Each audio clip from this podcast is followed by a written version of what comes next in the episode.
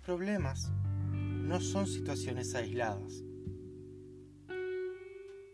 Se encuentran conectados a circunstancias en todas direcciones, tanto internas como externas.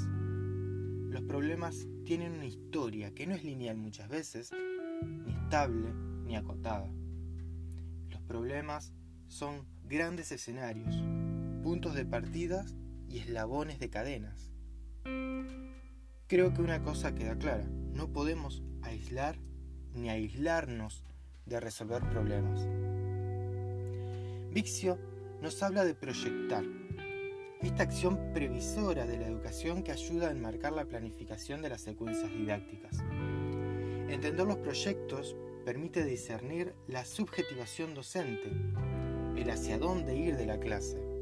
Entre sus definiciones, rescato uno de sus conceptos, el proyecto de innovación, que a diferencia de la implementación directa, este plantea hacer una especie de trabajo de campo con nuevas prácticas, muchas veces, en estos momentos más que nunca, asociados a nuevas tecnologías. El proyecto se debe basar en plantear una problemática actual, que abunda en los medios, una problemática generacional, característico de una etapa de desarrollo, una problemática social inmediata al contexto escolar, debe ser un escenario preciso para que los actores tengan un punto de partida para sus propios pequeños problemas y sus soluciones.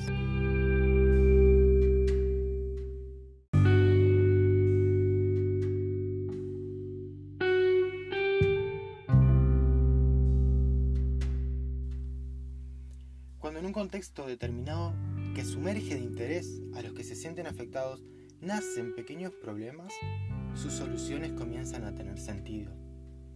Un personaje se puede volver un punto de encuentro donde todo comienza a significar. Esto puede generar una propia personalidad dentro del aula. Planificar en aulas heterogéneas necesariamente implica ofrecer alternativas, dejar avanzar a algunos y descansar a otros. La planificación, creo yo, debe ser esférica, donde todo conocimiento, toda actividad, siempre de vuelta se torne a un contenido. Resolver un problema con el tiempo se vuelve una actividad que requiere de paciencia y actitud. Necesita interpelar a alguien, el yo del pasado o el colega presente. Debe tener un interés y generar preguntas, que irán teniendo respuestas en el tiempo. Es ir concretando pequeños logros que al final generarán el conocimiento. Anijovic y Mora en su libro dejan una gran historia final sobre la acción docente. Son los educadores quienes deben tener en claro que el recorrido de las matemáticas propio no será el mismo para nadie más.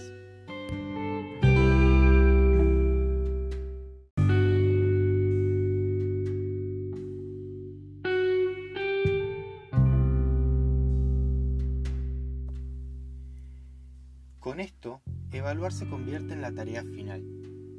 Comparar siempre debe tener en cuenta tres puntos, el de partida, el logrado y el esperado. Las autoras nos recuerdan que si tomamos los dos primeros, evaluamos el proceso y si tomamos los dos últimos, evaluaremos el contenido.